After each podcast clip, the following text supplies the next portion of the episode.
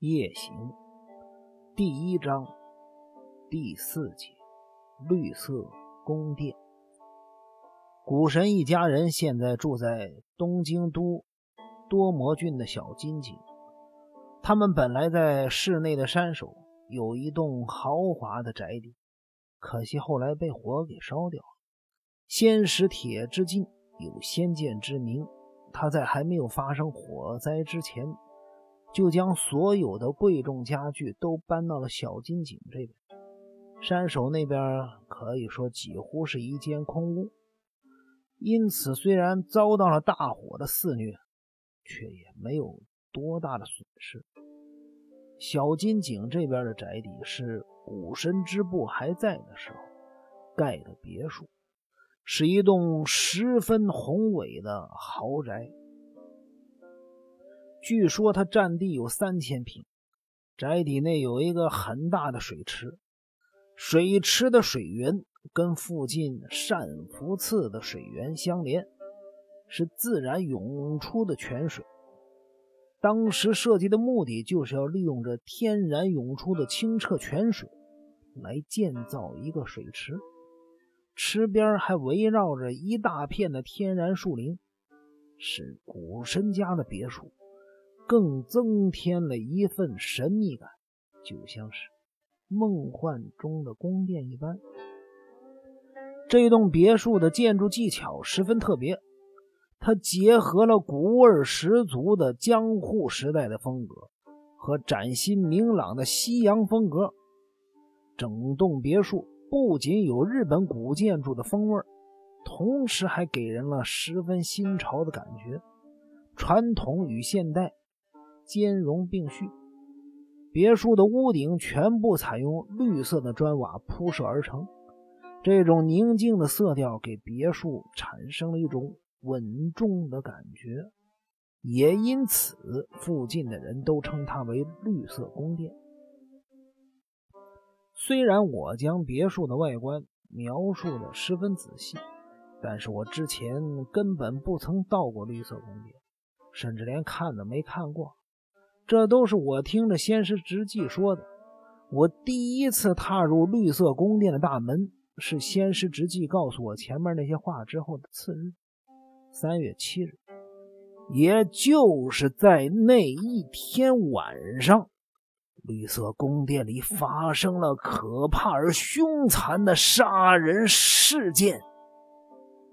事后想想，我当时真不该踏入绿色宫殿。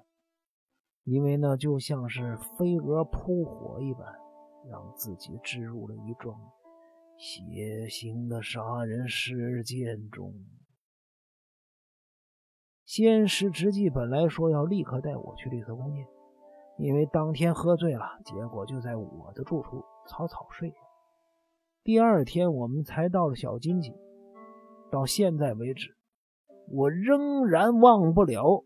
初次见到绿色宫殿那一刹那的印象，当时我刚刚踏入了宅邸内，就遇到了一件十分不寻常的事绿色的宫殿位于关东平原上，四周有淡土色的土墙围绕着，周围一片暗绿色中更显得十分突出，也给人一种优美沉静的印象。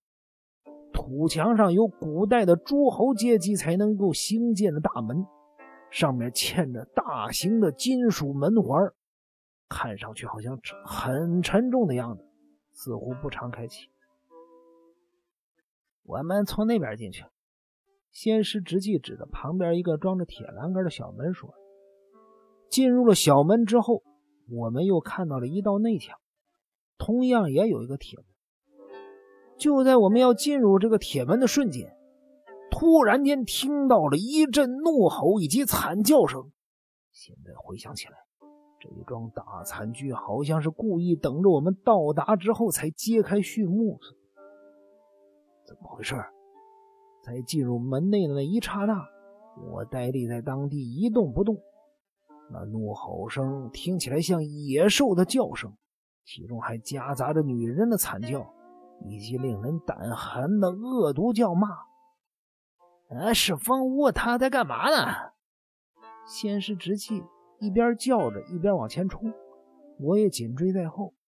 我们转过了屋角，前面出现了一个十分宽广的庭院。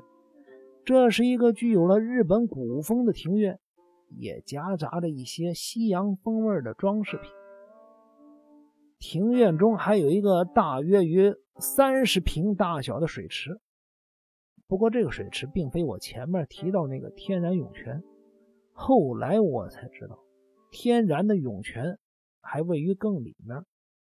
正当我们走到屋子角落的时候，只见三个男人正绕着水池边跑着。跑在最前面的就是风屋小事了，他依然穿着黑色的西装，颈上啊这里雅致的细领带，他的背部圆滚滚的，跑起来的样子好像在爬一般。尽管他的身体有缺陷。动作却十分的矫捷，他还不时的回过头来拍着手，对身后的那个人发出嘲弄的声音。跟在他后面的是一个大约六十岁的老人，仙石铁之进，他身上穿着的像是古装剧中的戏服，腰间围着一条宽宽的白色腰巾，胸前的衣服敞开着，个子矮矮胖胖。头发已经半白，蓄着八字胡。令人感到吃惊的是，他手中正挥舞着一把发着白光、足以砍下人头的日本武士刀。我想，可能是受到那把武士刀的影响吧，才会联想到古装剧。先前他如同野兽在叫的怒吼声，正是仙师铁之进所发出来的。但是他的身体呢，并不像嘴巴那么厉害，不单脚已经有点跛了，跑起来跌跌撞撞，还上气不接下气的喘个不停。每次他跌倒在地上的时候，跑在前面的风屋小士都会回过头来拍手叫好。至于在仙石铁之进后面跟着跑的人，可能是这儿的长工，年纪大约四十岁左右，身上穿着粗布衣裳。铁之进先生，铁之进先生，不能这样，不能这样啊！不管他多无礼，你也不能杀人呐！铁之进先生，铁之进先生，砍死你，砍死你这个无礼的家伙！你这个臭小子！哈哈哈哈！砍得到就砍呐，让你砍，来呀，来呀，酒鬼，来呀，来呀，小胡子，来呀，老色鬼，大猩猩，嘿，看你那德行，来来来呀！三个人的叫声混杂着三种不同的情绪，我看呢真是心惊胆战。仙师直纪看起来却是很悠哉。喂，仙师，这到底怎么回事啊？哎，八九分啊！发酒疯？我父亲呐，一喝醉就这样，加上他看风屋又不顺眼，才会追杀风屋。年纪都这么大了，还这么胡闹，哎呀，说起来真难为情。但我又不能不管，为了不让他拿武士刀乱砍，我还故意把武士刀藏起来。哎，仙师之际说到这儿，我们已经离着仙师铁之进他们很近。风屋小士似乎有点兴奋过度，他倒退着跑，并且拍手嘲弄着仙师铁之进的笨拙。结果半途中被地上的树根绊倒，而跌了个四脚朝天。这时候，先是铁之进发挥了惊人的速度，他好像是蝗虫一般，唰的一下朝着风屋小士逼近。眼看着武士刀已经朝风屋的头顶上挥下去了，禁愣在当地，同时闭上了眼睛，脑海中浮现出了银色的刀光向风屋小士的头顶劈下。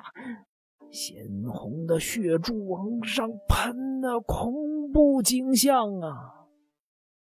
顷刻间，我听到了扑通一声，接着就传来了风屋小士那恶毒的尖笑。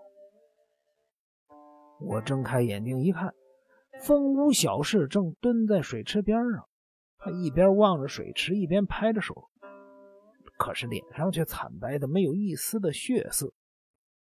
水池的表面浮现出了一圈圈的波纹，而波纹的正中心站着仙石铁之进。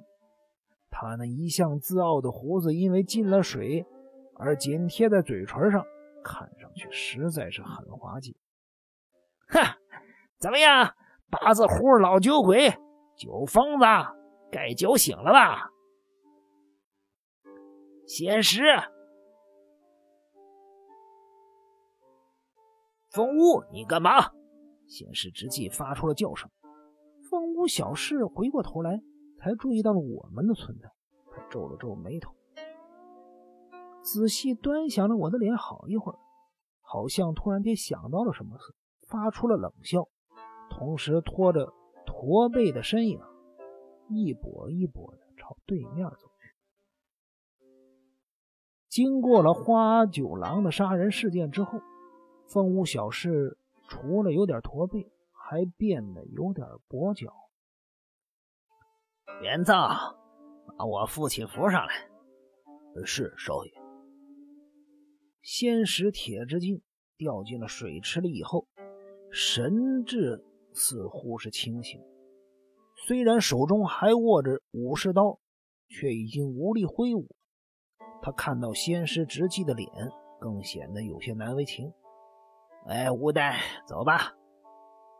仙师直纪竟然不去帮他的父亲，反而朝池中吐了口痰，好像要把污秽的东西吐掉，然后快速的绕过了水池离开了。这个时候，我不禁对仙石铁之进产生了一丝的怜悯之情。哎，你现在总该知道为什么我会说这屋子里的人都是疯子吧？啊，一个爱发酒疯的父亲，两个驼背怪人。一个晚上会出来梦游的女人，还有呢，你看那边就是另外一个。仙石直接停下了脚步，同时抬了抬下巴往前指了指。我顺着他的视线望去，在日式建筑的台阶上，有一个女人正朝我们这边看，是柳夫人吗？嗯。柳夫人是八千代的母亲，年龄应该已经超过了四十岁，可是外表看上去却好像是三十出头。她蓄着短发，身穿着极地的白色和服，配上紫色的披巾，服装和人的感觉十分的相称，是个瓜子脸的古典美人。我在看到柳夫人的那一刹那。突然间觉得时光仿佛倒退了一百年，我只能傻愣愣的站。